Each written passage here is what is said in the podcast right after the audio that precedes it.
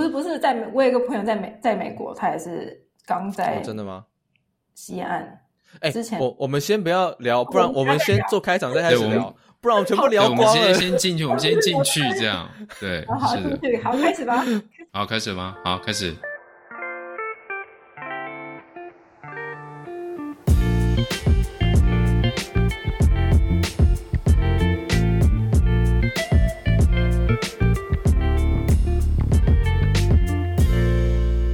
大家好，我是张轩。大家好，我是 Henry。欢迎大家收听《过来人》EP Six。你现在收听的是《过来人》Podcast。《过来人》呢是一个呢专门讨论热门韩剧、美剧的一个 Podcast。不是，《过来人》是一个访问在世界各地工作的台湾人的 Podcast，介绍他们的专业与生活，同时也分享他们如何从台湾出发，落脚在世界各地的故事。呃，那今天我们要访问的是一位在德国软体新创业做 Product Management 产品经理的小黑，我们欢迎小黑。Yes，嗨，大家好。我 我怕我会笑场，但应该还行。来，小黑来给我们自我介绍一下吧。呃，大家好，大家好，我在那个呃德国是在软体新创，其实是大概四，我也在德国工作四年了，对，诶，四年，对，差不多。然后就是专注在新软体的新创业，然后呃，我的工作内容就是产品管理，对。但至于产品管理什么，等一下可以继续再聊。我们就可以细聊，对不对？在这聊这个事情之前哦，好，我再岔题问你一下，小黑，平常你会不会看一些韩剧、美剧啊？嗯，最近比较没有在看，最近比较没有，对啦，会看美剧。嗯，但是最近比较没在看。我是，所以张轩，你刚刚那样讲是对了一半。对，因为我最近也，我 其实我一直都有那种看看韩剧、美剧的习惯。我最近在看那个《最后生还者》那个《The Last of Us》，一个美剧在 HBO 上的，不知道你知不知道？哦，就是电玩改编的那个电玩改编的。然后，因为我有玩那个电动，电动那个一跟二，《Last of Us One》跟 Two，我都有玩。然后我都有全破。我听人家说一很好玩，然后二有一点崩坏，是真的吗？其实都很好玩，只是二的剧情让大部分的人很崩溃，因为那个剧情非常的 extreme，你知道吗？OK，Anyway. 但是现在电视剧拍出来这个是第一季第一集的，所以我在看那个，哇，我就觉得说很想要跟大家聊美剧，但是不知道还是各位听众如果有什么美剧的社团哦，推荐我一下，我想继续畅聊一些这种韩剧美剧的一种。这个内容、oh,，OK，对，这个我们之后这个 chat room 我们也可以聊一聊，这样。对啊，哇！而且我之前还有看很多韩剧啊，然后我从那个什么那什么什么律师余英余英禑啊，有没有？哦哦哦哦，哎，还有什么那个？哎，我最近看了一个韩剧，然后是我第一次就是从第一集到第八集，我我一天之内看完的。你跟我讲那个叫做《黑暗荣耀》，你敢怎样？哦，那个知道啊，那个谁演的、啊？宋慧乔，宋慧乔好正哦，宋慧乔真的很正哎。但是我没有看呢，我还没有看那个韩剧哎。哎，真的蛮好看，真的蛮好看的。韩剧真的很棒，小黑，欸、跟你讲，要不要那个韩剧很棒？你们给我一个清单吧，反正我现在很闲。可以，我觉得韩剧真的是 时间很多，让我。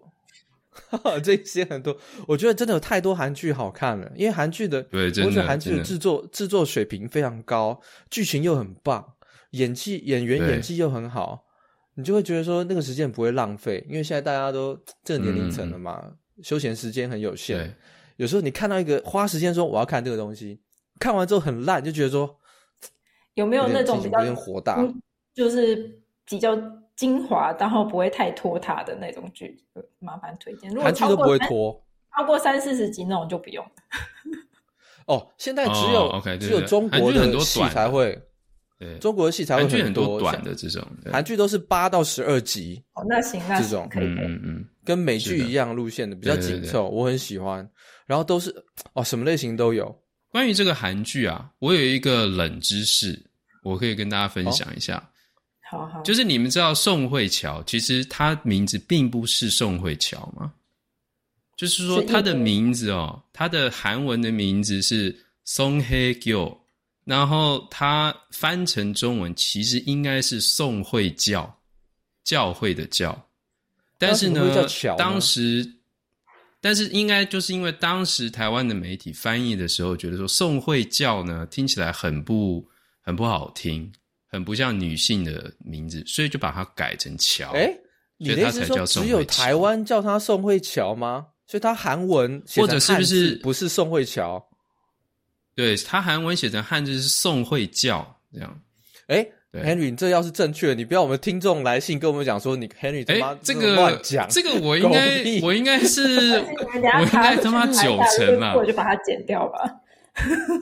这个是这是维基百科是这么说的啦，对，维基百科错误的东西是绝对不会剪掉，绝对是要放上去的。好啦好啦，我们是不是要讲正题啊？好好好，我不不不讲不讲韩剧了。OK OK OK。对啊，OK。嗯，刚刚小黑说你是这个新创软体的 Product Management，那我可能比较好奇，就是说，哎，就是是怎么走上新创这条路？那你们公司大概是都是做什么的？这样。哦，好，可以，我可以那个介绍一下，就是，呃，先说先说一下我我现在是那个无业的状态，那我可以讲我最近那间公司在做什么，就是呃.我最近的，哦，这个我们等下也会好好聊，这样。好的，可以可以可以，我最近两个两个公司呃都是做都是呃很早期的，就是 A 轮的新创，然后他们都是做，哦，呃开源软体的。呃，张轩应该知道，对开源软体比较了解，毕竟他是工程师。但但是就是说，呃，可以想象，就是说，如如果你知道，就像呃，开源软体本身是免费的，但是在这些公司里面，他们需要用开源软体，呃，有一个他们的 business model 叫做 Open Core，就是说，它有一个开源的 Core Model，然后它可能会有一个呃 Paid Version。但是它就不是在 Pay Version 那个那个部分就不是开源，你可以想象，就像 Elasticsearch 那种，它就是开源的科技公司。那会走到新创呢，是因为，嗯，其实我因为那时候在德国那个刚毕业的时候，就是怎么讲，就是觉得说，哎，要试试以前没有试过。因为在以前在台湾的时候，我那时候都是在大公司工作，就是不是在那种研究机构，就是那种早上资策会那种地方，就是。就是在大公司，就是就是雅虎之类的.我就觉得在大公司里面比较没有接触到，没有办法真的接触到业务的核心，因为你就是那种很小螺丝钉的感觉，所以你不太知道其他部门到底在干嘛。就是你可能在财务部，你可能就是你财务部就八十人之类，然后就很多部门，然后很多就是上、嗯、上面的就是 senior manager，然后 director，然后再上去之类。当时会想去新创，是因为那时候刚毕业就觉得，哎，想要。想要尝试一些不同的领域，就是说，呃，在小公司，在新创的话，因呃，因为新创的变动是很大，就是它可能每几个月都会，呃，可能因为产品的发展或是就是公司的成长，所以组织都会一直调整，然后呃，工作内容也其实不像大公司那样那么的分本分别的那么清楚，所以其实新创就是一个很好的呃。就是它是实验或者是说呃探索的一个一个场所吧。就是说，如果你很喜欢，就是说可以接触到很多不同的 topics 的话，就是在新创就是一个很好的选择。所以那是什么都要做了，基本上就对，就其实就是呃，通常反正英文他们就是说就是 wearing multiple hats 嘛，就是说哦，你不能说哦，因为我只做 marketing，我就不会去管啊。呃其他的事情，就是其实每个人都需要做超过自己。你在可能你在大公司，你作为一个工程师，你就是写 code，对不对？然后可能别人会给你 ticket，你就是看那个 ticket 是照着那个 ticket story 是什么样，是怎么怎么样。可是，在小公司的话，你可能一个工程师，你你也要去想说你使用者需求是什么。嗯、OK，那我觉得还是这样子啊，小黑。我们回到这个，我比较好奇的是你的这个过程是什么？像你在。台湾念完大学毕业之后，你可不可以跟我们就就是分享一下说，说你是直接就你怎么怎么怎么到德国的？你是先在台湾工作吗？工作之后再去德国，还是说，那你到了德国之后，那你毕业之后怎么找工作？我们可不可以先从你在台湾大学毕业之后，很快的这个流程是怎么走到这里来的？可以，可以，可以。嗯，毕竟也是一段很长时间。那我很快讲一下，反正我在台湾的时候念呃大学是我念的是呃金融，然后呃。Uh. 那时候，那时候其实有做在银行做过，就是在那个证券业做过实习，但是做完之后就觉得啊，这个古板的行业就不欢。对，所以我那时候一毕业，我就想说，那我去试就是其他产业。然后那时候就是先去自测会，就是云端中心，现在已经现在已经并到别所，听说。但是反正那时候就是专门，那时候还很早期，那时候是云端技术刚开始的时候，然后打什么都要云端，就很好笑。嗯反正就是就很棒，对对，什么都要云，就对傻眼。但是就是呃，就在那个过程当中，我当然就是觉得说，哎，哦、呃，对于就是软体类的产业，我比较感兴趣，所以我后来呃去雅虎的时候，也是因为这个原因。那当在雅虎，我做的才不是做产品经理，那时候是也是做 finance，因为就是可能是跟我本科系相关，嗯、但可能就是因为做了三年。嗯觉得有点有点无聊，就是就是看数字看久，就觉得哎，是不是能做些其他的？那那也是算是一个契机哦。哦，就是 OK，哎，对，就是说，呃，哎，我不知道雅虎有在做 finance，哎，其实，嗯，fin 那个 finance 就是内部的，就是 finance 有分嘛，就是说，如果你是银，你是产。就是金融产业的那种 finance 是对于消费者，就是说可能有金融产品。那其他 finance 比如说像你公司里面的财务或是会计，对不对？那我做的就是哦，是这种 OK OK，好，就是公司的财务分析。OK，啊，所以你是说你是在雅虎就是做了三年，是不是？后来就就就到德国来了吗？还是？对，因为我那时候就是想转行嘛，然后再考虑到底是要直接说是不是能找到一个再找另外一个公司可以可以直接转嘛，或者说干脆就是说出国念研究所，然后尝试一些，就是有点像，反正我本来以前也有个出国梦，我想说那不然就干脆就是有吗？你一直以来都有个出国梦吗？呃，也不能说不是那种什么很。不是那种很，也不是那种美国梦的那种出国梦，但是我一直就觉得很想要在国外，就是生活看看，就不是只是玩生活，嗯，哦、呃，就追求一种在在台湾或者环境以外生活的经验。对，就是说想要看，哎，看看不同文化，然后学不一样的语言啊，然后就是想，就是有点 adventures。那你怎么会落脚在德国呢？嗯。呃想去德国是因为，其实我那时候也没有想很多，那时候蛮阴错阳差的，就是因为我大学的时候是有修第二外语，然后我第二外语修的是德文啊，哦、所以那时候觉得哦，难怪哦，对，我昨天就在跟 Henry 讲说，哎、欸，这个很很少见哦，因为德文不容易哦，而且德文那个一个单字都漏漏等，要拼出来的，写一个单字要十分钟哦，对，很累。觉得他们文法也差，也也也很很讨厌，对。但是因为那时候学，觉得还蛮有趣的，就就不知天高地厚吧。哦、就是、哦，所以你到那边必须要先学语言。嗯、虽然他们有一些全英文的 program，可是他们在地生活，虽然在德国讲英文没问题，但是还是很多地方很不便，还是必须要学德文的，是个必备的，对吧？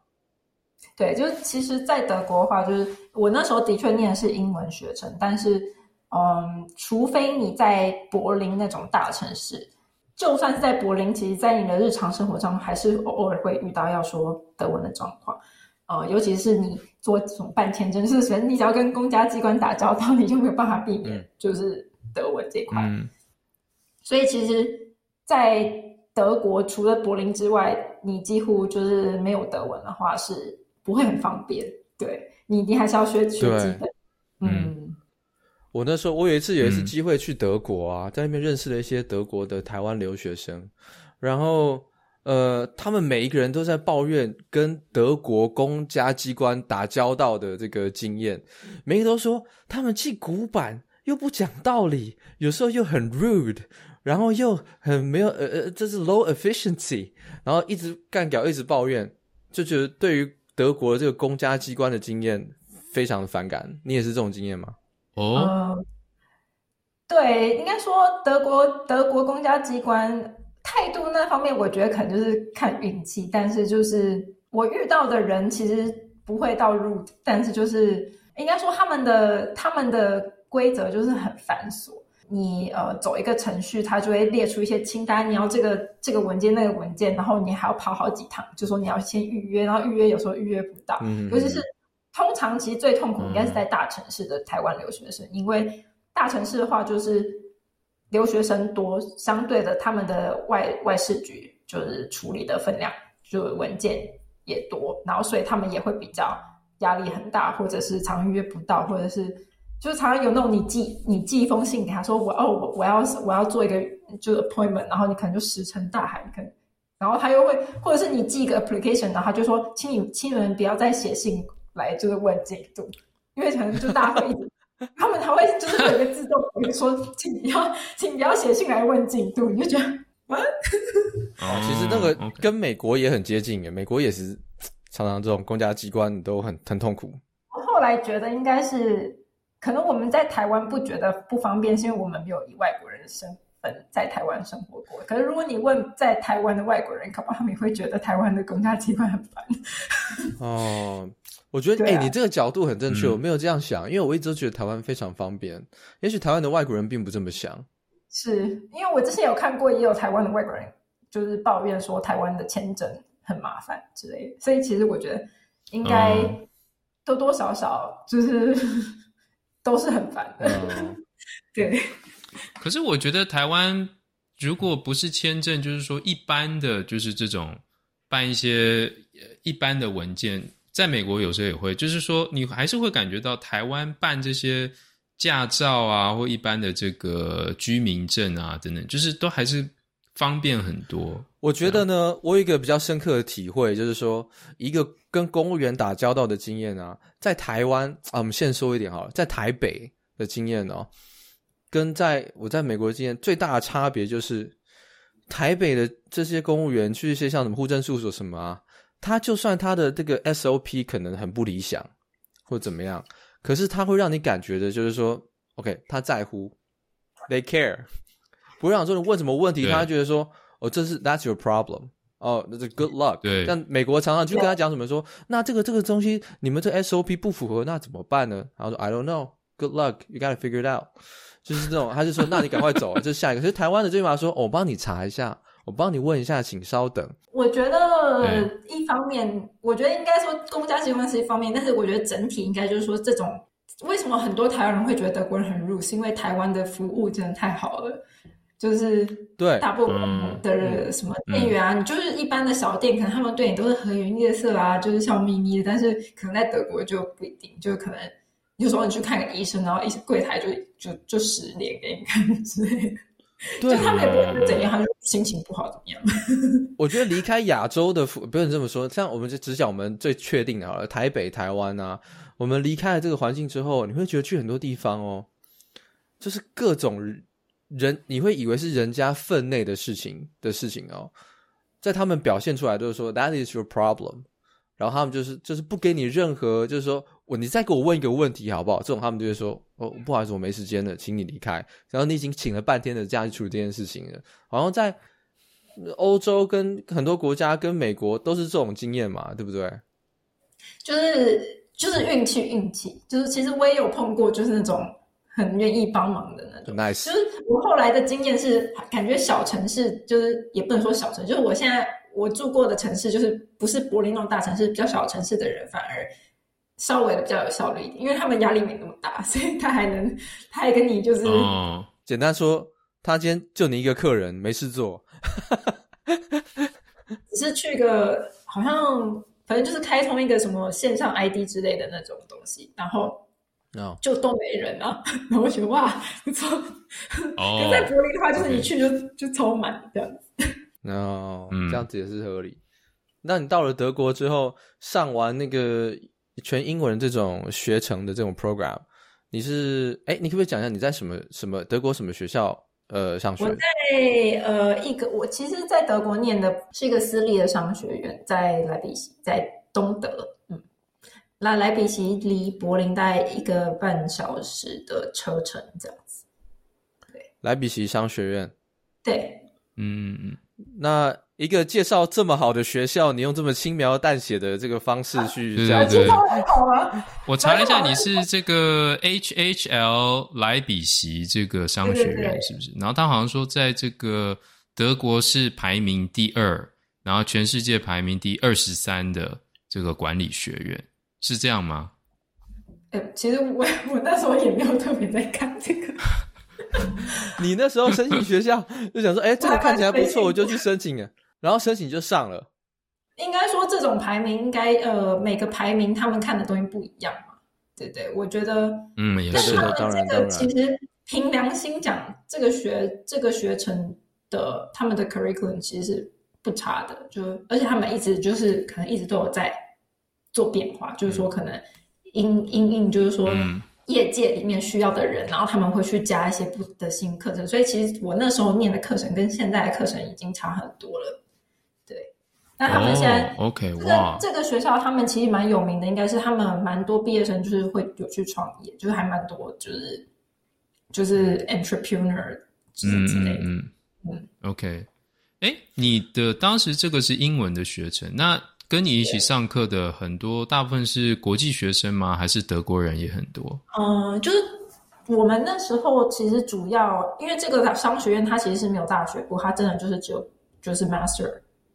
program 跟 PhD，所以呃，Master Program 里面呃，主要就是分 MBA 跟 Master of Science in Management。就 MBA 的话，它就是比较呃注重于就是 executives，他可能就是会会比较像是说，你今天可能本来念的是一个啊、呃，你可能本身念呃 Engineering，然后你工作一段时间之后，你想你想要进阶管理层，然后你就会去念 MBA。那 Master of Science 就是比较像是说，哦、嗯呃，他他会注重比较学术面，但是 MBA 就比较不会注那么注重学术方面的的课程。嗯、就是我们的、嗯、我念的是 Master of Science，那它的理论课会比较多一点。因为我本身就是商学出身，所以如果再去念 MBA，就其实就大概就是同样的 同样的在念。对对对，没错。就我那时候是念 Master of Science。嗯，那我可不可以理解说，因为你这个学校，呃，大家跟新创的这个连结性比较强，让你在找工作的时候，可能新创的在你的这个雷达范围内的这种机会也更多一点，所以你最后落脚在一些新创公司，是这样子吗？嗯，也可以这么说，就是说，因为他有些学程是蛮专注在，嗯，他们就是就是 in 像是 innovation management 那类的课程。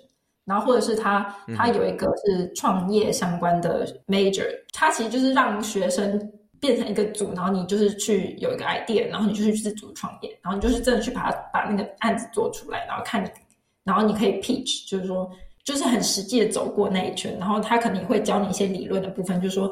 可能呃，在创业界，然后创业的新创里面，然后他们会做一些怎样的研究，然后那些研究就是说，在怎么样的组织架构下，可能成功成功率比较高之类的，就是他们也有做那方面研究，所以就不是只有实物方面。诶，对，我有一个问题啊，我有点好奇，就是说你上的这个是 Master of Science on 就是 Business 相关的一个一个 major，就是，然后你刚刚说有很多这个新创。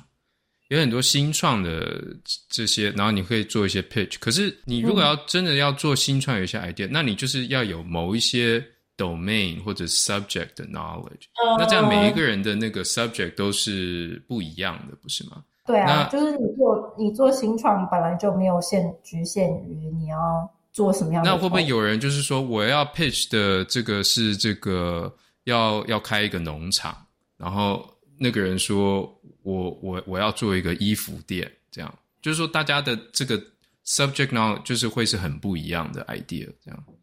其实也有可能，就是说有的人可能他本来嗯，可能有，我记得那时候班上有学生，可能家里是做生意，反正他后来就是想要做类似，就是自创一个，好像是类似 cosmetics 相关的产品吧。然后他们就是做了一个，就是线上，嗯、就是其实主要的哎，主要并不是说你真的有有一个多么多么就是厉害的主意，但是他他要你，他训练你的是说你你要从你今天就是着手开始一个你的事业，你要经过什么样的准备，对不对？你会去想到说，哦，那我今天要有一个网站，那我要铺货，或者是我要怎么管理我的库存，我要怎么做 logistics，就是买卖方，就是像是像那一类.那可能就是这。那如果你今天做的是，嗯呃，像是我们说软体业的话，那你就要去找出这个，那你可能就要对那块有了解吧，因为你软体可能在不同的产业也有不同的作用，然后你有不同的使用者，嗯、对不对？那就是你可能也要去做那个研究。就是你虽然你本身不一定是专家，但是你如果要去做这一块，那你就要去找出为什么你这个 idea 有用。嗯哼，就它不一定是一个很厉害.但它就是还是要有需求。那我这样想好了，那我们把时间快转到你毕业之后在，在在德国落脚在新创公司，然后主要都是当这个 product management，或者是有一些有一些 project manager 的角色。那呃，你可不可以就是 describe your ordinary day，像让大家知道说，哎，如果我是在这些新创公司做这样子的角色的时候，我一般进去我都在忙什么？让让这样子相个类似背景的人知道说，哎，我以后找工作，我第一份工作如果是 product manager 或者 product management 的一些一些 supporting 的角色，我每天在做什么事，在忙什么，压力的来源是什么，我的目标什么都会是哪些？你可不可以跟大家分享一下？嗯，好，那反正目前先先说这样子好，就是说。呃，在新创，因为我们刚刚有讲到新创，就是其实跟一般的可能，如果很多人毕业去那种大公司，像什么 Google、Microsoft 会差很多。呃，所以先说，就是说，如果你是在新创的话，你会跟在那那些大公司的角色是完全不一样的。那在新创，如果你呃，其实其实不管你进去是什么样的角色，在早期的时候，可能你只有十人、二十人，那。嗯，就会有很多在大公司是别人做的事情，你你也就需要做。所以，嗯，以产品经理这一块来讲的话，那如果你在新创的架构里面，有可能哦，你也要去做纯 marketing 的 activities，然后你也要做呃 user interviews。可是，可能在大公司，你会有一个 user researcher 去专门做这些，或是有一个 product marketing。呃的的 manager 去做这些事情，可是，在新创的话，你可能这些你都要自己，嗯、就是有点像是你整个，就是从从起起点到终点，你都要自己包下来。就比如说 day to day 的话，就是因为我那时候做的是开源软体，那我们开源软体的话，这使用者当然就是就是工程师，对，那你可能就是 day to day，你就是要去了解哦、呃，你的这些工程师的使用者他们。是怎么用使用你的产品？那有时候你可能是看他们在呃论，就是你们的 GitHub 上面的 issue，或是有时候他们是会在你们的呃 Slack 里面留言，会问问题。那就会有很多就是 conversations going on，就是在不同的地方，对不对？那作为一个 PM，你当然要找出的点就是说，哎，你要怎么样在一些很混乱的资讯里面找到 patterns。就是这里没有什么 common patterns，然后有没有有没有什么 pain points 或是 feature request，那是你需要去 prioritize 的。就是说，你的意思就是说，很多人都会问的一些问题，或者很多人都会 require 的一些 feature，那你就会收集这些。就是这些是一方面，嗯 okay. 这些是等于是你的 input 嘛？那你的 output 通常就是说，哪些才是你需要排在。Top one, top two，就是哪些比较紧急，哪些比较 critical，哪些是比较是好，但是其实没有 critical，就是你需要去找出，就是你的使用者到底为什么要用你的产品，那要用，那你要做什么样的事情，你才可以让他对你的产品是，他可以长久的使用产品而不会离开。然后还有就是说，哎，那你的竞争者的使用者哦，就是。你要怎么去了解说怎样可以从你的竞争者那边得到得到他的他的使用者，就是所以你也要去了解竞争者的产品。嗯、对，哇，Okay. 其实我这个光靠想象，我就觉得说这是一个很竞争，而且很讲求是一个很讲求时效性 （time sensitive） 的一些 task，因为像这种产品周期的更新速度其实都非常快。有时候你看到一个 tool 的一个你说 pain point，可是你们毕竟是外部的人，那有时候你说我看到了几个问题，有 prioritize 有 A B C D 这几个问题，那我要用我们现在我们公司仅有的一些 product 可能去弥补这些 pain point，可是可能当下这个人家在抱怨的这个工具，他们自己本身也在做这件事情。或是说其他像你们类似这样子的公司也在做这件事情，那你不知道他们什么会什么时候会 update？你们做到一半的时候说好，我们就是 A、B、C 我们来弄，弄到一半的时候说，哎，这个 tool update 啊，把你们问题解决了，那你们是不是白忙？会不会这种概念？呃，我想象的这种正确吗？新创，这就是为什么新创常常就是今天是 A，明天是 B，因为呃嗯，你在因如果你今天是大公司，你的产品是在一个稳定的状态，对不对？你已经知道你的使用者是谁。然后有很明确的定位，所以你的产品的 roadmap 也会比较稳定，因为，嗯，嗯，就是它已经在一个，就是你如果一个产品周期，它可能已经在在这边了，但就是在，嗯，就走到上坡。可是，在新创的时候，你的产品都是最主要，就是早期都是你不知道你的产品到底有没有 product market fit，就是说你的产品到底有没有这个这个市场到底存不存在。因为有人用不代表有市场，对不对？有人用，你还要确定他有没有足够的人想要，或是那这些人愿不愿意付钱？他愿意为了什么付钱？这个都是很很紧急的问题。因为在新创的时候，你其实还没赚钱，你其实就是在你就是拿人家的钱就砸，嗯，然后就是说，哎，看我们能不能砸出什么结果之来。对，要跟时间赛跑，因为。即使你现在看到一个一个 market 的，就是说这个我们可能有机会可以吃掉一点 market share，我们可以做得到在这个时间之内。可是这个时间可能很短，即使你吃到了之后，那人家大公司看到说，诶，那个小东西被那个公司吃掉，我们也能做啊。他们也做一个 update，就把这个跟你们的功能 overlap。我在 AI 呃，就是 startup 常常看到这种挑战，就是说他们在很有限的资源里面，要很快速的做一些大公司有。极大资源能够做的事情，这种压力才会造成他们说，我看到很多 startup 的公司，因为我是做车的嘛，很多电动车的美国新公司，当然德国也有，那他们就要日以继夜的处理一些问题，然后他们在有限的资源内要拼出说，我们在这么短时间做出来，所以这种工作的压力最难的就是说，其实就是其实大家你。最难的不是没有 idea，就是其实你有很多 idea，但是你的人就这么多，你的 team 就这么大，那你到底要？execution 是最难的，嗯，对，那你到底要哪一个要先来？因为你你只要做了 A，那你 B 等于就是就是一个 trade off，你就是要 sacrifice，那你 sacrifice 这这一场就可能就是你输赢的关键，对不对？对啊，对，像大公司就是说，嗯、哦，现在市场上有 A、B、C、D 四个洞。我全部都做，我全部都砸一大堆人跟钱下去，他们就是把就是把大家都吃掉。所以有时候新创公司哦，我看到一些新的，嗯，想做品牌的，想做 supplier 的，他们的挑战都是有时候即使他们感到变成的好不容易第一个把他们觉得说很有竞争力的东西产品推出，然后的确造成一个讨论，然后后面呢没几个月就被大公司碾压式的用一样的类似的产品。碾压式的把他们给盖过，对，在在消费者这一块其实是蛮蛮常见，就是 B to C，就是每个人都知道，对不对？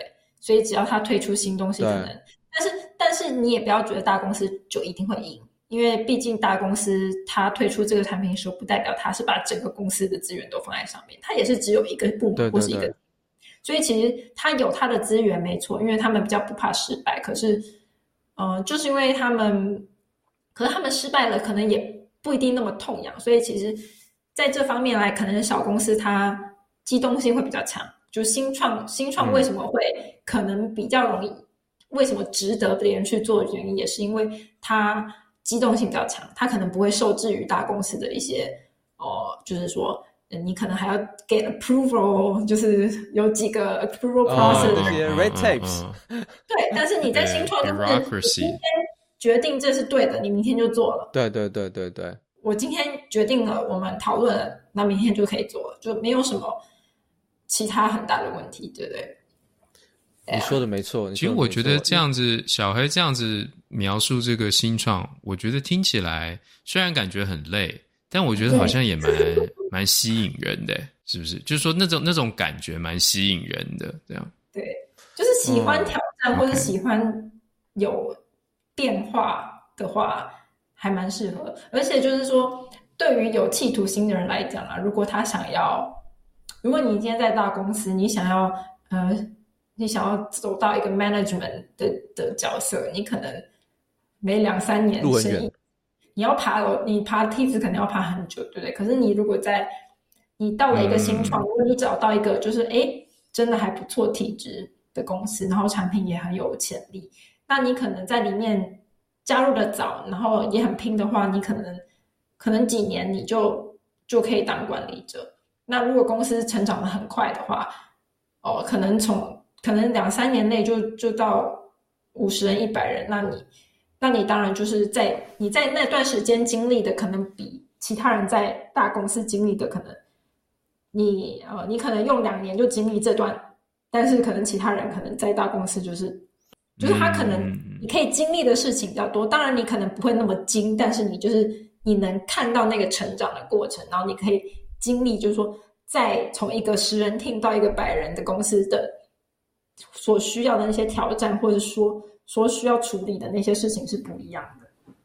对，我觉得你说的很没错。我在其实这是一个完全不同的世界，而且新创公司在每一个阶段的挑战跟前一个阶段也是完全不同。像其实就像你刚刚讲的，我我认识一些电动车新创公司啊，然后有一些我的可能前同事，呃，跳槽过这些新创公司。然后他们的 manager 可能是很早就加入那个公司，很年轻的人，然后可能二十几岁，可能在产业的经验五年、六年打死了。然后我这些跳槽过去的同事，有些是在汽车业打滚十几二十年的老将，就是他们在 knowledge base。的讲坦白话啦，就在 knowledge base 跟这这上面跟经验上面的能力是远超过这个他们未来公司这个 manager。可是这个 manager 的挑战就是在新创公司很常见，我要去管理一个大我可能十几二十岁，经验超过我十几二十年，然后他讲很多东西我完全不懂的这种挑战。所以在新创公司啊，为什么很多人常常会说大家离开有时候是一种。是因为人跟人之间合作不来的这种挑战，就是这种 management 跟跟 employee 之间，team 跟 team 之间的竞合。因为这个这样的世界在大公司其实是很难看到的。大公司就是比你上面的人，就是经验啊、知识多多半都是远超过你之上。可是，在新创公司，这些人是打混泥巴战的，他们自己同事都是竞争者。对，就当然还是每每个公司的文化不一样，就是说可能都要看，主要还是说看就是 founders 嘛，就是说看他们想要打造怎样的工作的环境。Uh. 但的确，新创就是一个呃，怎么讲，就是你是需要跟着公司一起成长。就是如果你没有办法跟上公司的成长，那可能可能就是你就会留在原地，或者就是你就是要换公司。然后呃，而且加上就是还有风险啊，还有就是就是众所周知，新创的人员流动率 比较高，对，很高，非常高，极度高，而且来来去去。对啊，而因为其实就是因为新创失败率高，所以就失败率就它生存率就摆在那，所以其实我忘记套，我也忘记到底生存率是多高，反正就是还蛮，但不到是不到五还是之类的。反正就是不到五 percent，很低啊，绝对是在失败率绝对九成以上。哦。对，反正就是在失败率这么高的情况下，等于是你加入的公司要成功的成长，然后能 profitable 是一件很不容易的事，而且那个期间可能会拉得很长，就是说可能对到你可以 profitable，或是你可以有一个 exit，就他们说 exit 就可能不是你。不是你卖给人家，就是你哦、呃，你上市，对不对？在那那一段期间，可能拉五年到十年都有可能，或更久。对，而且上市以当然我还我只能以我这个有经验的这个产业来讲哦，上市啊，很多人以为就是说啊，这是一个这个这个终点。其实上市有时候才是悲惨的开始。你看有多少公司上市之后，对不对？第一天暴跌，然后再也爬不起来的电动车公司，在美国哇，真的是数都数不完啊！很多人觉得说，我在新创公司，我熬到上市，然后我拿到这些东西，我在我可以出新股票，说我兑现，我我我兑现，我闪人，我就 out，我就 winner。可是常常故事并不是这样演的。对，所以其实我觉得。当然，你如果真如果听众或是任何人想要挑战新创的话，还是要了解自己想要从这个风险性里面得到什么，对不对？就是、呃、我觉得你这讲的很对，你要找清楚你到底为什么想要。就是说，你今天如果只是为了钱的话，那你还是去 Google 吧。哎、欸，我觉得你这个这个建议非常非常中肯，因为其实呃，如果假设我们假设是一个。呃，刚拿到学位离开学校的人找工作，其实新创非常有吸引力，因为首先新创给的钱有时候甚至不输于大公司，然后呃，他们的福利啊等等，还有他们的特色，有时候非常的明显，就是说你在这边你可以像你讲 wear multiple hats，你的你的经验成长率是直线飙升，你公司的 red tape bureaucracy 会比较少。你很有可能在短时间就变成 manager 管理阶层，甚至你运气有够好，你签到乐透的话，你公司上市，你有可能一夜致富。这些对于二十几岁的人，我的天哪，这些 keyword 下来很难不去追求。可是我觉得，就像你讲的，呃，你要知道为什么你会去做这个选择。其实，在新创能够才能走得长久，不然新创的打击是以。每个礼拜、每个月的这种基数再去打击你的，我觉得，就嗯、呃，对，而且就是其实钱的方面，他们不有时候也不一定能给的比大公司好。就是说，你还是要看是在什么阶段的新创，对吧？你越早，你如果在、嗯、他们在种子的种子，对，中文是叫种子吧？种种子，对，没错，种子的那个阶段进去的时候，通常钱不多，所以他也不可能。你如果在 Google 待了五六年的那种薪水，他他不可能给给得了你，对不对？那他能给你，也就是、嗯、就是 stock option，就是那种呃，就是员工的 package。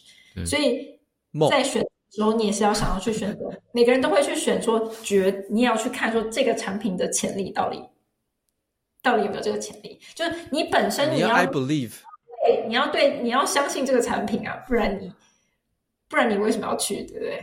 就是如果你对这个产品 I believe 没有那个热，就是那个 passion 的话，你就没有办法，你就很难在那种情况下生存下去，因为真的还蛮对，嗯。其实我真的觉得，因为像新创的，在我这个汽车产业，在美国啊，讲真的哦，这个吸引力是每天都在来，每天都有都有不同的 recruiter reach out，就是说，哎，我们这个是怎么样？然后他们就是常常会去，就是会说，哎，这个是不是这个是 This is a good idea？然后你去看一下说，然后新创的新闻啊什么，有时候当然不能尽信啊，但是有时候他们那个能见度非常高，所以，但是我我我自己看我身边的人的这些经验呢、我觉得这个真的是一个，这个是一个这种这种亚马逊森林，就是我我很我很钦佩，就是。很长时间一直都在新创圈打滚的人，因为我觉得那个挫折跟打击来的太频繁，然后你的努力能够控制的东西实在太少了，因为有太多东西不在你的掌控之外。你的 ind 你是个 individual contributor 的时候啊，所以我觉得我就看到我有些朋友。不断的在新创圈打滚，就是 A 公司换完去 B 公司，B 公司换完去 C 公司的时候，我觉得说，Oh my God，他每天在接受这种打击，然后还能够说，我要找一个我 next opportunity。我觉得讲一句不负责任的，不是因为不是我说的，是我前同事说的。他也是在新创，他做工程师，然后他也是呃换了好几间了。然后他跟我说呢，他说。他说新创本来就是一直换，然后就哦好，对，因为就是，就是像不容易就不是公司要裁员，或者是就是公司发展不好，或者是做一做觉得无聊，然后就换。因为他就他也是就是可能做了六九五，可能做久哎无聊没挑战性他就换。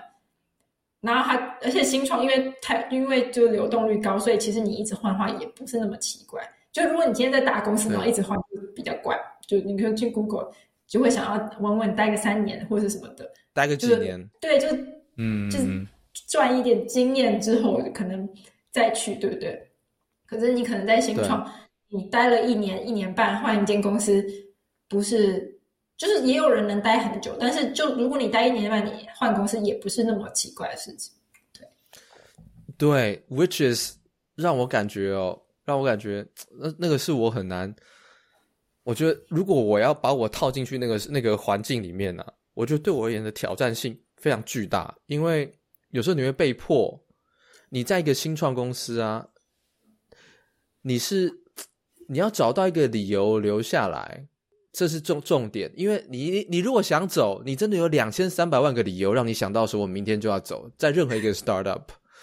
然后你有时候你身为一个 engineer，你需要一个你需要一个 project 让你去学习这个经验。如果你是 engineer 的话啊，其实不只是 engineer，各种角色你需要 go through the process，然后 deliver，你才能够学到这个说 in and out。可是有时候在新创公司啊，不由得你去完成这些东西。这个公司可能就说啊，这个 project 我们要改变 scope，或是说公司有别的什么，那你这个东西就中断了。所以有些很多人呢、啊，你一年就要换公司，就是这是一个成就感的问题嘛？就是你做了一个 project，你当然想要它被 publish deliver，使用者用它。可是，在新创可能做一做，大家说不行，丢掉。那你就 我要做三个月，就这样给我丢掉。我跟你讲，我跟你讲啊，因为我们是，我们是一个，我我在我我是我在工作的公司是间德国比较大的 supplier，然后我们基本上跟美国的所有做汽车的公司都合作，大的小的 startup，all kinds of OEMs。然后，呃，我有一个同事，他不知道为什么专门就接到 startup 的 project。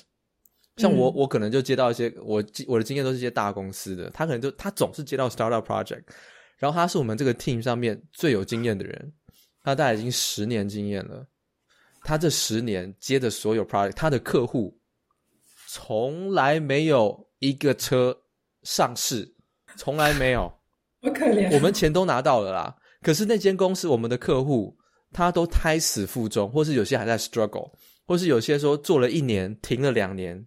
拿到钱了，再回来再做一年，再停两年，所以我每次看到就是说，我看到 startup 的人呢、我都会，我因为我们常我们是我们客户嘛，我我知道他们内部状况，我都觉得说你们真的好厉害，这种打击，然后你们还觉得说 I'm gonna stay，I'm gonna you know，我要跟我 I believe，我要相信我们的 founder 这个 spirit 这个 product。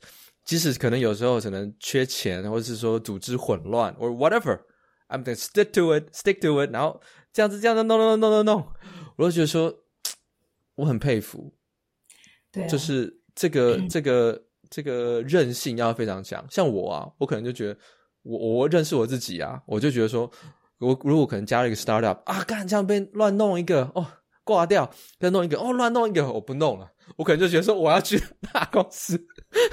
就是哇，这个那么，就是有好有坏吧，对不对？就是可能新创的，我觉得这 personality，对对对对，你真的要一个是个很有韧性的人，就是说我是每天跟你拼，三百六十五天跟你拼，我每年都跟你拼，我就喜欢这种的人，因为我就觉得说，哎，你这 startup 天天都在挂，你每天都在挂，我有一个我有几好几个朋友啊，他们自从离开就是去 startup 圈之后啊，一两年都在换工作，一两年都在换工作。其实换工作很烦的，就如果你是二十几岁，已经有点经验，你我不知道，可能很年轻的会觉得换工作很爽，可是会觉得说换工作其实很烦，因为你是一个也很累啊，因为你每到一处，你都要重新学新环境，重新认识你的同事，对，嗯，还有生活，也许你要 relocate，对不对？你到不同城市，携家带眷，对啊，也是要做远端，是的。我现在已经回不去了，你现在叫我叫我进办公室，我觉得要。啊、哦，真的、啊，哎，感觉新创公司真的就是就是流动率啊、汰换率都真的很高，然后可能每隔一下就要换工作，然后可能就要进新的一个新创公司，然后再学他们在做什么。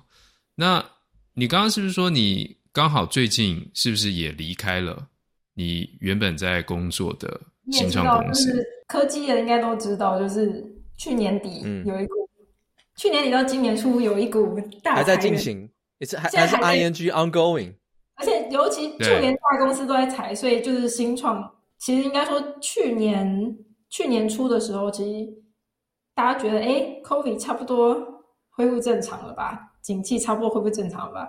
然后每个人都觉得哎很好很好，然后就然后就打仗了，然后打仗之后就打就很混乱，然后什么东西都涨，然后就嗯懂的。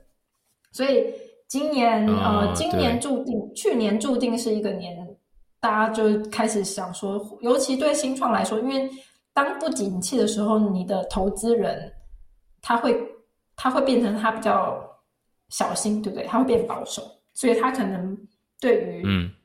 对于要投多少钱这件事情，或是要要不要投高风险的 project，他可能就会保持一个，就是他可能会给比较少，或者他比较不愿意投资。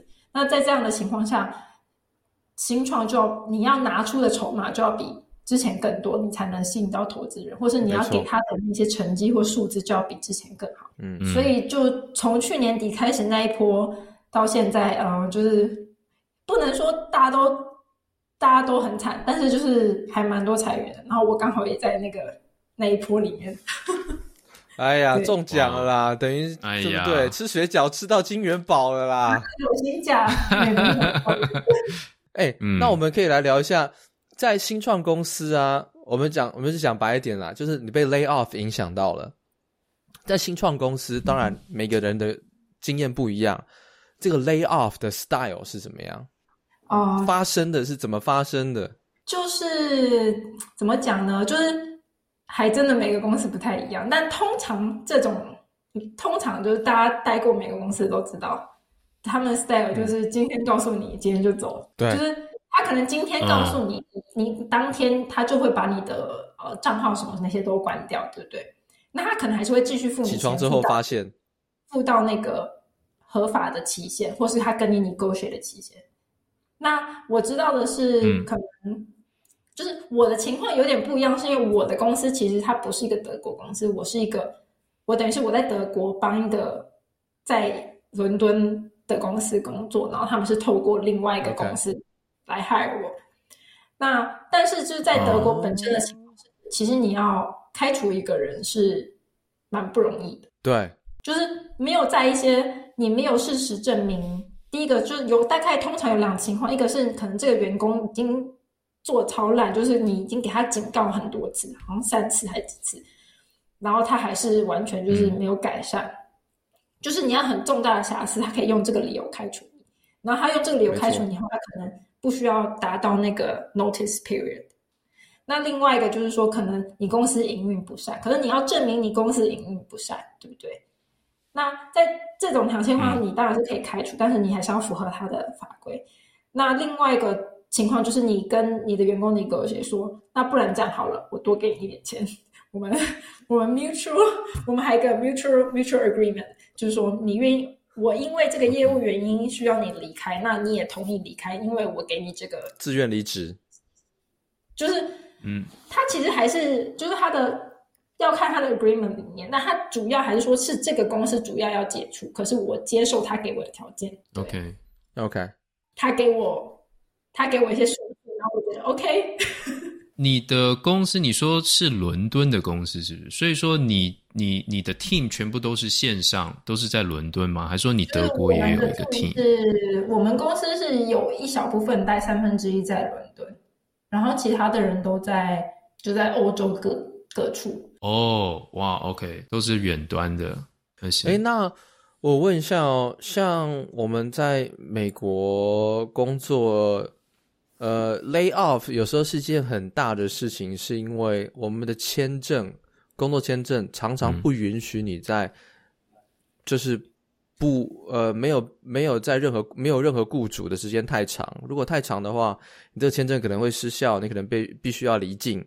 那在德国，这种对于外籍人士的这个工作的人，对于这种工作签证啊，怎么被 employee 啊，这种这种要求有没有非常高、非常困扰啊？呃，其实也是有类似的情况，主要是看你现在拿的身份是什么。那德国的话，你如果以以我的例子来说，因为我现在德国有念的有念个硕士学历，所以嗯、呃，我出来的时候拿的工作签是就是我那时候是拿一般工作签，不是蓝卡。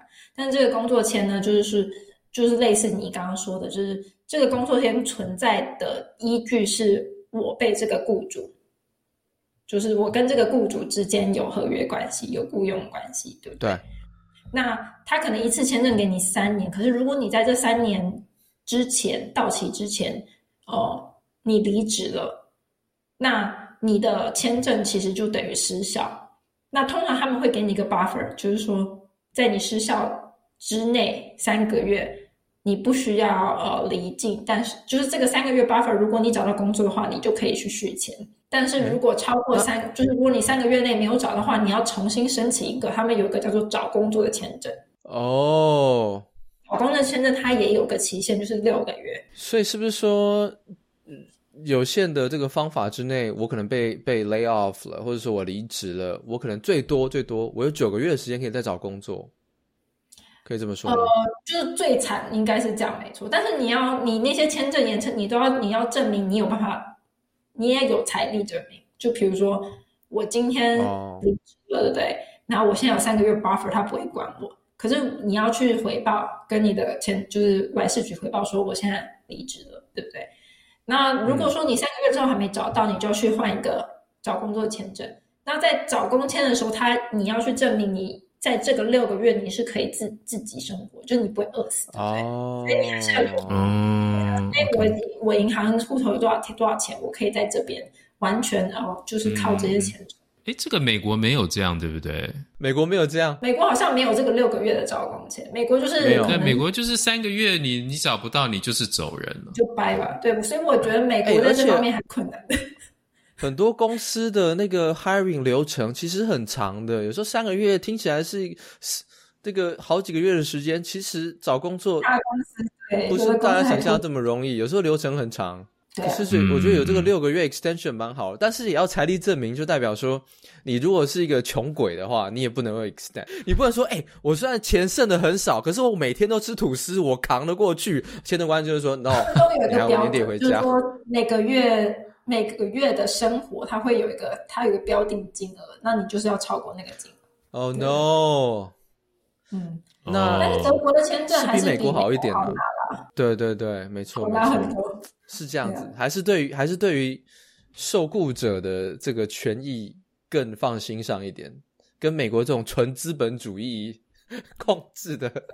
德国拿就是说，你刚刚说工作签证，那德国拿这个居留证，就是像像是美国绿卡这种东西，这种容易吗？绿卡是像永居吗？对，因为就永居就是永居这样。嗯，不难，因为其实。就是每个可能要看你的你本身的条件，因为我我状况是，如果你有德国学历的话，其实是最简单的，因为有德国学历的话，那些点数的不是点数，它是算如果有德国学历的状态下，嗯，好像是你毕业之后要在你的工作的签证里面待二十四个月有工作，然后你要缴保险，就是社保跟年金，所以那些都满二十四个月之后，嗯、你就可以申请永居。哎，那很容易耶，听起来。哎，等下，哎，听起来很容易，很容易啊。但是主要就是你可能要先念念完书再去做这个。那如果在于你没有在德国念书的情况下，如果你直接从台湾到德国，你可能拿一个蓝卡，就是说你的你拿一个蓝卡的话，它可能好像是三十，好像是二十一个月跟三十个月可以申请永居。那永居还是很容易，简就是说你可能还有德文德德文能力，就是说可能你像我的话，如果是要二十四个月申请的话，我要有个 B one B one 的能力哦。但但是还蛮容易。那我们要那我们要不要移民去德国？我我明天就去德国。我明天哎，我就跟我们总公司说我要去调德国。我跟你讲。我有个同事啊，我跟你讲，你如果来德国的话，超你尤其在汽车业，你超难，这种产业几乎很难被裁员。对，因为我有很多德国同事嘛。汽车业就等于是一个终身职了。对，我们在德国同事都终身职，所以他们很多，哎，我讲这个会不太好啊？就他们很多就仗着自己好像就是说啊，我马北火狼 lay off 啊，我马新华贵料金干单啊，benefit 嘛北拜，急虽然不是讲兄弟比狗粮他贼，根本就转转台语，不知道为什么，虽然不像你们美国人这么多，可是我在这边过得很爽，所以我常常跟他们讲一些什么，他说没有，我放假咯，然后动不动动不动哦，就放个二十天假，动不动就放个二十天假。然后就说我们 vacation 二十天，我跟你讲，就连就连像 Amazon 那种公司在德国都过得比较爽。对，我听说像我们公司四十天年假吧，四十四十几天好多哦。我们公司也是啊，像我的好像是二十六天，然后有的是三十天，一般是二十六起跳。美国人就觉得这二十二十六什么东西？对对，没有没有没有。我昨天才跟 Henry 讲，就是说我们还在聊说。我们台湾人在台湾工作的人啊，我以前在台湾工作，我的想象都会觉得说，美国人过的日子是全世界最爽的，就是那种过的日子就是啊，又有漂亮办公室，benefit 又很好，钱又很多。我来美国工作之后发现呢、啊，哇，美国人工作其实很认真，跟欧洲人比起来，嗯、不要讲欧洲人啊，什么只讲德国，其他，因为德国算最认真的咯。德国在欧洲算最认真的，跟德国比起来哦，美国人超认真工作。我们美国人，我们大家办公室常聊天啊，那种都是美国人的时候，或者说都是不是非没有德国人在跟我们一起吃饭的时候，我们都会说：“我干嘛？那个德国人动不动就那个事情又不回 email，又说他下班时间到了，然后下班时间他又放假二十天，然后又怎么样？哇，真的扛不住，我们这边更扛不住。”我觉得这就是类似资本主义跟社会主义的不同吧。就是我觉得真的是价值观的差异很大，在德国就是生活，对大家对于人生的看法是完全不一样。嗯嗯嗯、就是说，你那个事情在天大天高皇帝远，你在多重要，对我而言，它就是放在一个工作的 category。就我下班了，就尤其是那种大公司，像你们那种汽车业，都是很传产传产的公司，他们就是钟点到了我就走了。就是你要是还给我开什么？听说好像我有个学妹，他们也是大公司，也是传产，然后老板说居然跟我敲七点的会，七点的会不行，就可能在台湾都七点还好，可能我跟你讲，德国真的很屌，那是我下班时间。我每次跟德国开会都是要配合德国时间，都是我七点起来。都是我七点跟德国开会，我觉得这真他妈，呃，我这是讲脏话，这真的是一个食物链，你知道吗？就是说，像亚洲都会配合德美国开会时间，美国都要配合欧洲的开会时间，因为欧洲人他们不是说我赚钱比你多比你屌，不是这样，他就说我就是时间到我就不干，你 要么跟我约开会，要么你自己想办法，所以我们都得配合欧洲，就说啊要找德国上班时间开会，薪水是人家人家几倍。你讲的这也没错啦，所以我们常常在。但是我跟你讲一个很有趣的事情，就是说，像我们有很多德国同事从德国调来的，他们是那种我们，因为我们公司他们有这种有很多外调机制，你可以申请说，我想去美国分公司工作几年，或者想去我美国想去德国，或者想去日本，或者是中国等等的，我们就很多德国同事会来这边嘛。基本上啊。大家来的时候啊，大家聊天就说：“哎，你怎么会这样过来？就是说，这个德国工作跟美国工作很辛苦哦。”他他就觉得说：“ 我缺钱。”然后他就来这边，再回老家买个房不行吗？对，他来这边赚个三年，然后就回去。然后我从来几乎没有看过说来这边时间到，他说我要 extend，就说我要 extend，就说我要再 extend 三年。他就钱赚够了，还要闪。他就来这边赚钱，然后我们美国同事啊，外调去德国的啊，去三年之后，然后说，诶，那同事三年到了要回来了，extend 三年，三年完又三年，都没有再回来，就真的就是由奢入俭难吗？那真的是由奢入俭难。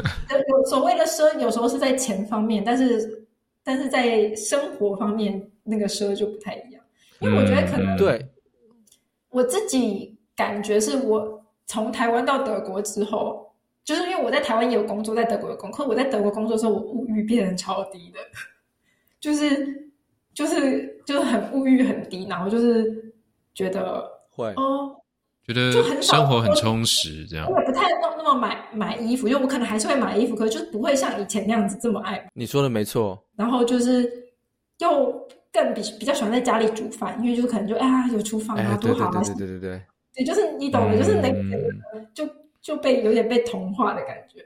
可是这样子，你要我，对对对，我会哦。要在新创还是累，可是再怎么样，我还是觉得说，我如果在德国的新创，可能再怎么样，他他还是会给我二十六天假。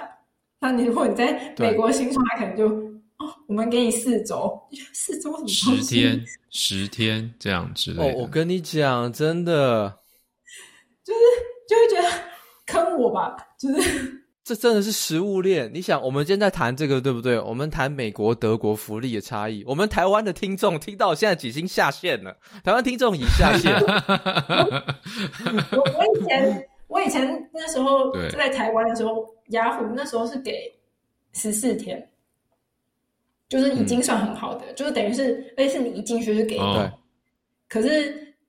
对，在第一份工作的时候，他们是你没有满一年，连连假都没有。对对对，连假都没有，很多是这样。对，而且很多怎么样？台湾，我我觉得最难想象就是说，很多人，我我不知道是不是很多，可能大公司不会这样，但是有些人啊，你换工作之后，就是你能够放多少假，是跟你在当公司的年资成正比。你即使我在 A 公司有五年工作经验，我跳槽到 B 公司，在台湾可能很多人说，那你假年假要归零哦。重新算，有啦，有大公司是你可以看他台，嗯、就是如果你是主管的话，就是如果你是可能比较高级的主管，你跳对的，可能要很高的。我觉得这完全不合理。你不觉得说你的价应该要跟你的薪资职级成正比吗？不管你在这个公司待多久，你们不觉得这样才合理吗？啊、但是没办法，就是法律就是规定就是。好像说最就是最少七天吧。对，我真的觉得这种很过分。就是你的假，你想，如果我薪水还不错，然后人家说，诶，假如你在这个行业工作很多年哈，假设你说工作十年好了，你说薪资还不错，可能一百万出头，在有些产业算很高薪，一万出头，然后说哇，你这薪资这样 OK 哦，在那边呢当干当一个什么资深什么什么东西很棒，那你一个一年假多少？或者十十四天，或者十天，或者怎么样？你就觉得说这个这是怎么？啊、我觉得这太不合理了。所以台湾不能 negotiate 吗？台湾不能就是说我换工作，我跟他 negotiate 说，你也不能去要到二十六或者三十天这种吧？对，你 negotiate 个大头鬼啊！嗯、你那个 CEO 都说我都没放假，你放三小。我不知道现在还是不是一样，可是可是我觉得，嗯、呃，我至少在德国工作时，我感到，就尤其是我第一间公司是非常德国的公司，它是就是几乎百分之九十九都是德国人，然后他们的。所有的福利就是那些都是很纯德国的那种作作风。那间公司它真的是，嗯、呃，就是我那一次第一次体验到，就是放假还真的是老娘想放就可以放，就是对我我有跟、嗯、我有跟那个 Henry 讲过，然后。就是好像有一次我签假单，然后反正就是说我我我就想要先找代理，然后那时候我就拿给老老板，就跟我说哦，你知道你可以不用找代理嘛，因为因为那个找代找代理人不是你的责任，是是老板的责任。然后就我跟你讲，你讲这我就火大。我常常跟我德国同事讲啊，放假二十天，我说那的 pro 他 proxy 是谁？二十天时我没有办法等二十天。他说他没有 proxy，或者说 OK 他有 proxy。我说那你的代理人，我找你的 proxy，proxy 也放假二十天。我说你知不知道 proxy 不能跟你同时间放假才叫 proxy？Do you know？真正他们的规定是意思就是说我放假是我的权利啊，就是你今天合约给我二十六天假，这个年假就是我想要什么时候放。就什么时候放？对对对，这个这个我理解。可是我是说，他们会觉得你要找代理人，不一定要管。就当然还是有代理人机制，但是他们有一个硬性，就没有说，就这不一定要存在。真的是这样。我我听到之后，嗯、我 blow my mind。我那时候想说，哇，你这个人，这个这个实在是不 OK。后来我几次经验之后，发现说没有，很多人都这样在德国。就是你，如果你你是国外的人，你在跟德国人对口哦。这个人消失二十天，你找不到是很正常的。你知道有些公司，你他妈这样消失个二十天、三十天，人家叫破产，你知道吗？但是他们这种通常都是大公司啦，就是可能小对啦，比较小规模公司，因为真的是 capacity 的问题，他还是对对对，他还是会说就是有这种的规定，说希望大家就是互相配合。其实大部分人也都会配合，但是就是不会那么放肆。对，团队大人也多，就没有那种少一个人就嗯事情又干不了的情况下。所以他们那种就算就是反正你离职二十，你你不在二十天，天也不会塌下来就对了。哦，有些对对对对对，但是有些公司天是会塌的。但是哎、欸，我们我现在我们现在发现，我们这样讲一讲，开始那个 变成这个美国德国的这个福利之间大分享，好像没有谈到实质工作的内容。哎，对，可以可以，那那来谈一下。对，我们一直讲这些，对，因为我跟你分析一下哈，我们现在发布了几集之后啊。我们的美国跟台湾听众大概占一半，中间有些欧洲听众，但很少，所以你是我们的欧洲听众的这个好不好？就是靠你这一集。但是那个，我们还是很多台湾听众。我觉得我们还是回归一下，让我们主要听众，嗯、呃，能够有有兴趣的、有帮助的事情。因为我们讲这种美国、德国的福利，我们自己聊着爽的。可是我觉得。呃，很重要的是，如果说像你，你在德国工作已经好几年了，如果在跟你类似背景、类似背景，然后假设说我有意要往欧洲发展，嗯、如果德国好了，你能够给他一个什么样的建议？就是说，你可以从这边开始，或者说，there's something you have to know before you know 你你 kick off，就是说你要什么心理准备，那是最好，或者说你可以想象一下。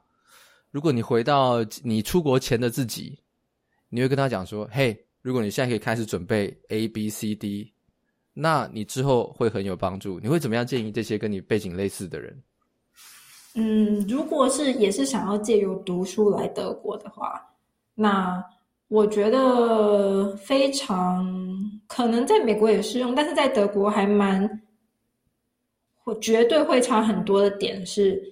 你在在学的时候，呃，一定要去做实习。OK，因为你如果是一个德国的学生去实习，也是一件非常常见的事情。然后他们有的 program，他们还会有 mandatory internship，就是说他会，他是等于是你要毕业的一个一个前提。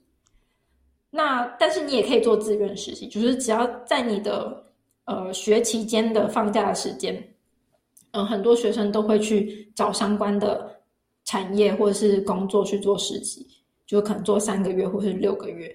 那呃，有的学校你如果说你想要做六个月的实习，它还可以，你还可以延，就是说，比如说你的你是四个四个学期的 program，那你可能你中间只放三个月，但是你想要这个这个实习是六个月，那你可以把你的 program 往后延，就等于说你那个.你就把它往后移就对了，就比较晚毕业。但是，呃，可能很多人会觉得说这样会牺牲掉我，呃，等于说我毕业时间推迟了。但其实，啊、呃，实习如果你找好实习，呃，为了实习而推迟，其实也也是很好的。就是说，因为你在找工作的时候，其实德国人就是德国公司啊，尤其是如果你要在德国公司、德国产业工作的话，他们是非常重视你你有没有相关的实习经验，因为他们会觉得这是也是代表你。你这个上进心的一种吧，尤其是如果你同学都做了实习，你没有实习的时候，你就完全没有任何的优势。所以我觉得这一点算是我觉得，如果是想要借由念书然后再工作的人的话，就是因为我觉得在台湾可能我不确定现在的学校，但是就是台湾对于实习这方面可能不是，尤其是如果家里没有什么经济压力的人，他可能不会觉得实习。有什么实质上的帮助？呃，有可能因为台湾的实习工作，可能有时候他可能就是打杂或什么的，就不一定，就要看公司。但可能也有很好的实习机会。但是在德国的话，就是是一件，因为这太很常见，等于是你的竞争者全部都可能我。我我有看过一些德国学生，他们可能就是每个每个假期之间，他们都是实习的，所以他可能一个硕士学生下来，他就实习了三次。那那他当然会比你做一个 mandatory 实习，然后只做三个月的人更有优势，因为他的工作经验已经比你多了。嗯，而且更甚者还有呃不少人是在实习的时候，然后公司就觉得哎做的不错，那你毕业直接直接来公司上班，那你等于就省掉了毕业之后还要再去做三个月六个月的时间。没错。所以，呃，嗯，所以我觉得这一块一定是还蛮建议，就是如果想用这个方法，那如果是想要直接从台湾或是其他国家到德国来工作的话，怎么讲呢？我觉得感觉好像很多人来德国的时候，有时候会有一些 有些不切实际的期待吧。这应该蛮 general，就是可能出国，每个人可能会有一些很想象，想象就是觉得说有多美好，嗯、但是其实出国都是，就是可能在台湾人看。我们这些出国人都觉得啊，你在国外爽啊什么的，但是就是很容易，对，好像很容易。对，你到了一个生一个非常陌生的环境，尤其是如果你去英美，可能英文还都可以通，可你在德国，你就是你就是想讲英文，然后对方就一脸就是怎样，没有。哎、欸，对，哎、欸，我是不是可以这么打消大家的念头？的时候你就很，你就是完全很痛苦。对，如果我说很多在台湾人。嗯台湾人如果他说他是你这个背景，嗯，他觉得他英文非常好，他想去德国发展，完全不会德文，是不是一个比较不切实际的想法？呃，其实还是办得到的。如果你是工，如果你是软体工程师的话，因为其实，嗯嗯，呃，比如说汽车业好了，汽车业你不讲德文几乎是不可能。你如果你要在德国的汽车业，你就是要讲德文，对，药厂啊那些的。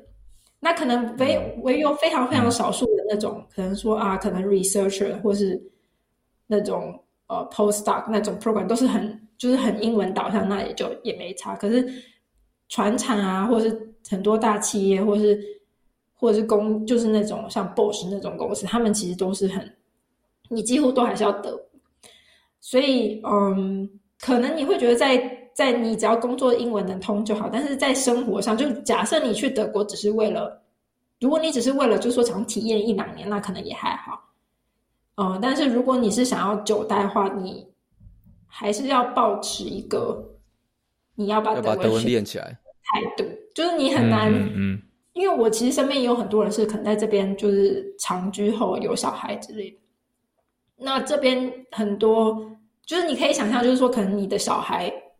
进了德国念书之后，以后他他德文就变成他的母语之一，对不对？嗯，那，嗯，那他可能搞不好他用德文会比用中文更自在的时候，哦、呃，那你你的德文跟他可能你的德文如果没有很好的话，会变成一种蛮奇怪的代沟之类的。对对对，再换一个离开中文环境都会。如果是想要移民的话，就是还是要有把把这个外语学学好的准备。但是德文真的很难哦，我觉得德文真像我我那么多年，我也只我看到我顶多说，嗯，我只顶多是 Good Morgen，或是 Good Good Guten Abend，就是早安跟 Good Evening，我大概就是这样，我我没有办法再学任何更困难的字，因为那个发音实在太困难了。久了就习惯，其实我发音也不好，但是就是嗯，以前学英文的时候都觉得很怕讲错。然后发音发不好，很怕文法不对。嗯、但是后来学的，我就觉得，就是如果怕讲错话，那就不能讲了，因为一定会讲错啊。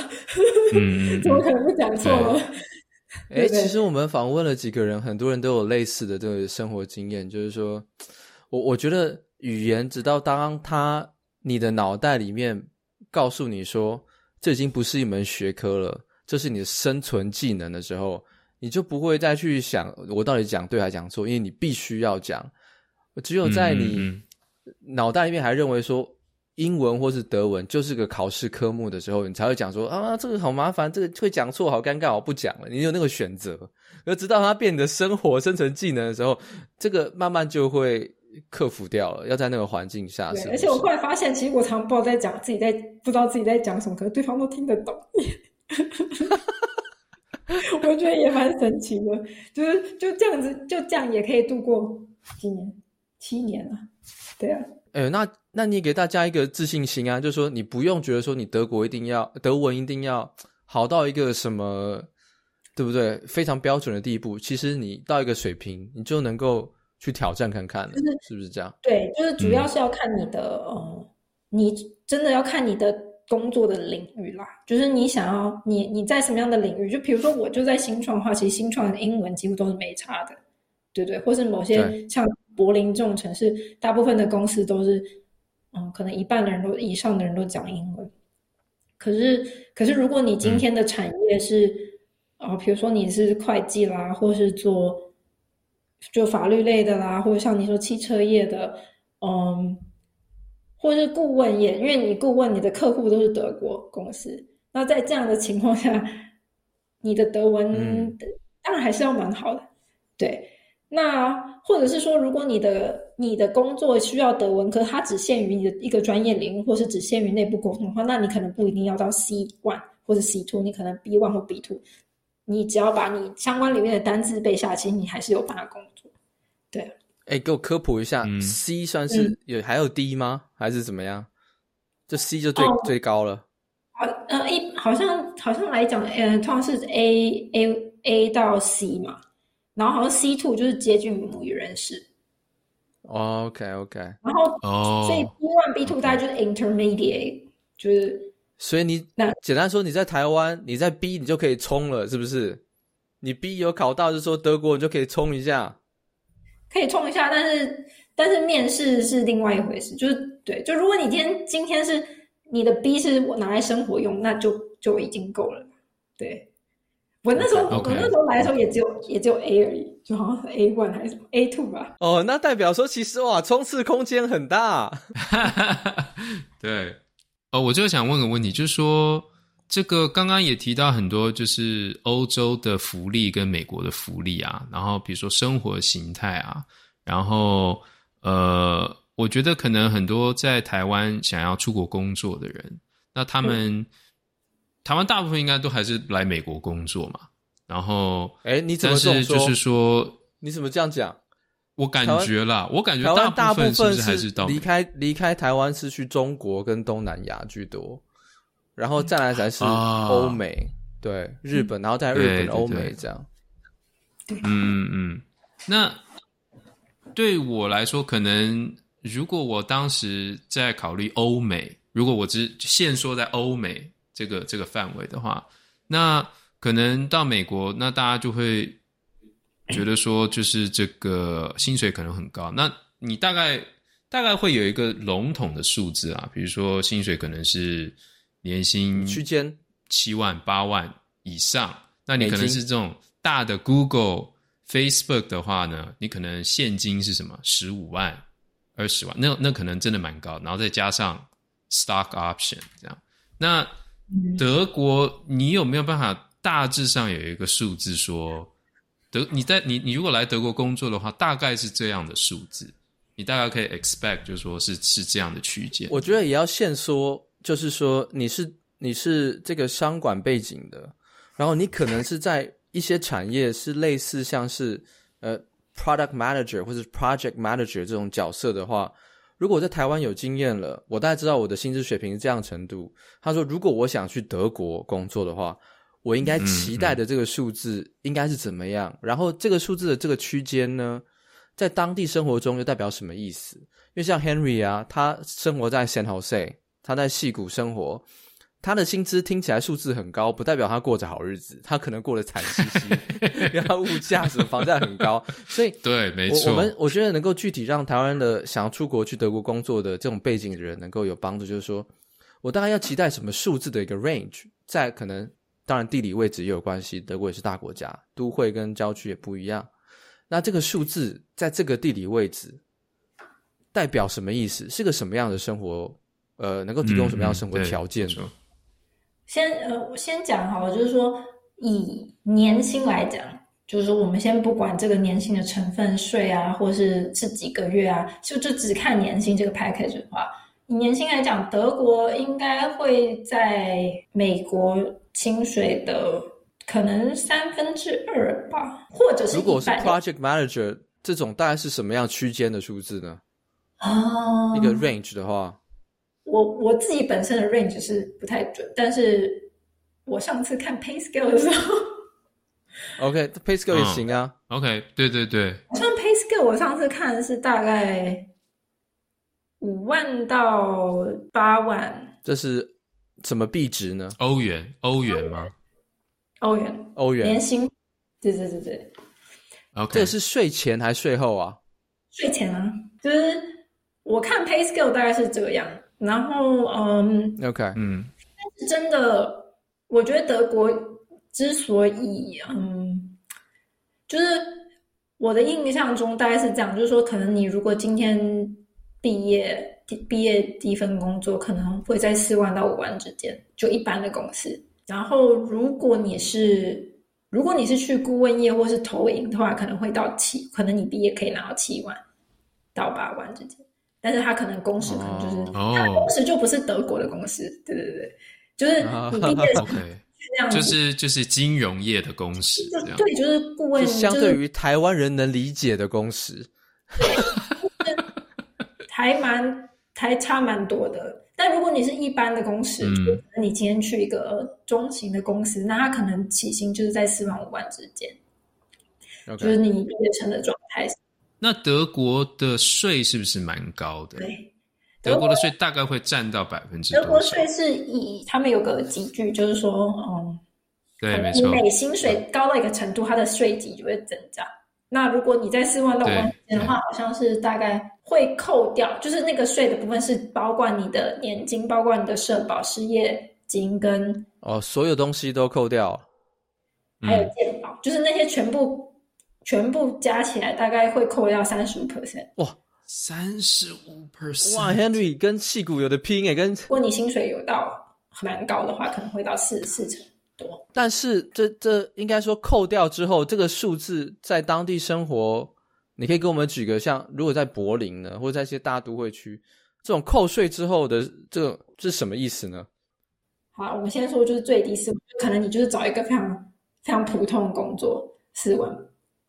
那你可能实际到手的金额每个月只剩两千多欧，差不多吧？两千多欧，OK。那那你说两千多欧，就是说生活起来是大概是什么感觉？生活起来大概是这样，就是我自己的话，嗯，在柏林的话啦，如果你一个人，你一个人，就现在都不算什么家养养孩子什么，你一个人的话，就是如果你。租房，嗯，如果你跟别人合租，就是你有自己的房间，然后做就是那种 share share flat，嗯，嗯，大概可能会在五百到八百之间租金。OK，然后如果你找 studio，、就是那种可能你自己一个房间的那种啊、呃，一个房间一个厨房、嗯、小厨房，然后一个浴室那种，可能也是大概这个价格。对，OK。那剩下什么食食娱乐，可能抓个抓个五百块差不多吧，就看你啦。这个真的很看人.我觉得这个就是。如果我们可以这样子想吗？就是说，如果假设你在德国，假设在柏林，你拿的是税后两千欧的月薪的话，假设是这样，相对于在我们去比，假设在台北多少月薪的一个生活品质，你觉得？这个我比较难估。如果你要付租金啊等等，你要付租金的话，假设你都是你都是在外租房子的话，当然还是在德国存的比较多啊。因为我觉得，嗯，应该说德国就是，比如说柏林，柏林很大，你可以住很中心，你也可以住远一点。嗯，你可以你可以住新房，你也可以住老房。你吃饭你可以选择自己煮，你也可以选择呃外食。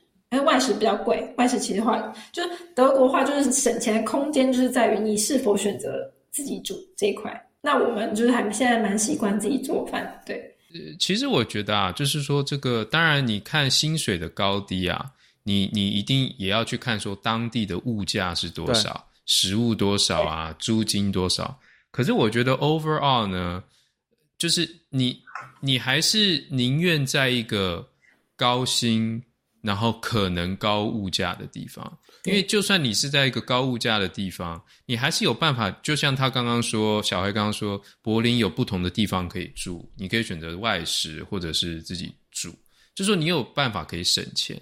那你这样的话，你就算物价很高，你还是有办法可以存到比较多钱。我觉得四万可能是一个非常，就是说你毕业可能那个四万。比较比较低分，可能比较低的。嗯、那如果说你之后换工作的话，还是可以哦找到比较好。而且我也有听过，而且就是这个柏林薪水不高，你大公司的话，可能你还是有五万，或者是如果你在慕尼黑，你可能也是有五万多到六万。所以其实这个都很难讲，就是说德国的薪水其实很、嗯、很看产业，也很看公司的大小。对，嗯，OK，对对对。但是我在想的话，就是呃，大家现在对在德国工作的薪资有个具体的数字概念，还有刚刚生活上也讲了嘛。生活上，对，肯定是比你台湾工作没有那么的紧凑啦。你会更多时间去经营自己的生活，然后工作跟生活比较能够切得开，对不对？对，大体就是以平均来讲，的确德国的话是比较适合想要，我觉得就蛮适合想要有，就是想要顾小孩的人。就是、嗯、就是想要就是顾顾家庭顾小孩顾，如果你有什么兴趣啊，生活的人喜欢可能喜欢旅游啊那种就还蛮适合的，因为你的假比较多。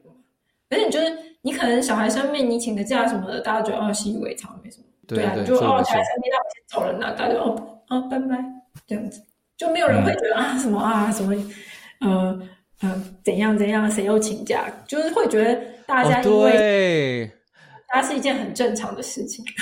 哎、欸，我们等一下可以第二个部分可以来聊这个。我觉得我们可以哦。对，那我们工作的部分，Henry，我们是不是聊的差不多了？对啊，我觉得我们接下来可以就讨论一些比较，对啊，就是成长背景啊，或者是这个你自己觉得文文化上面的一些差异，这样聊个第二个部分。但是我有一个不情之请，我有一个不情之请，好。我们可不可以中间休息三分钟？因为我本身喝了这杯啤酒之后，我现在膀胱里快要爆炸了，所以可不可以休息三分钟？好不好？嗨，各位听众，这一集我们跟小黑聊了很多他在德国的工作与生活。下一集小黑会继续以过来人的身份分享他一路走来的感想。那就下次见，拜拜。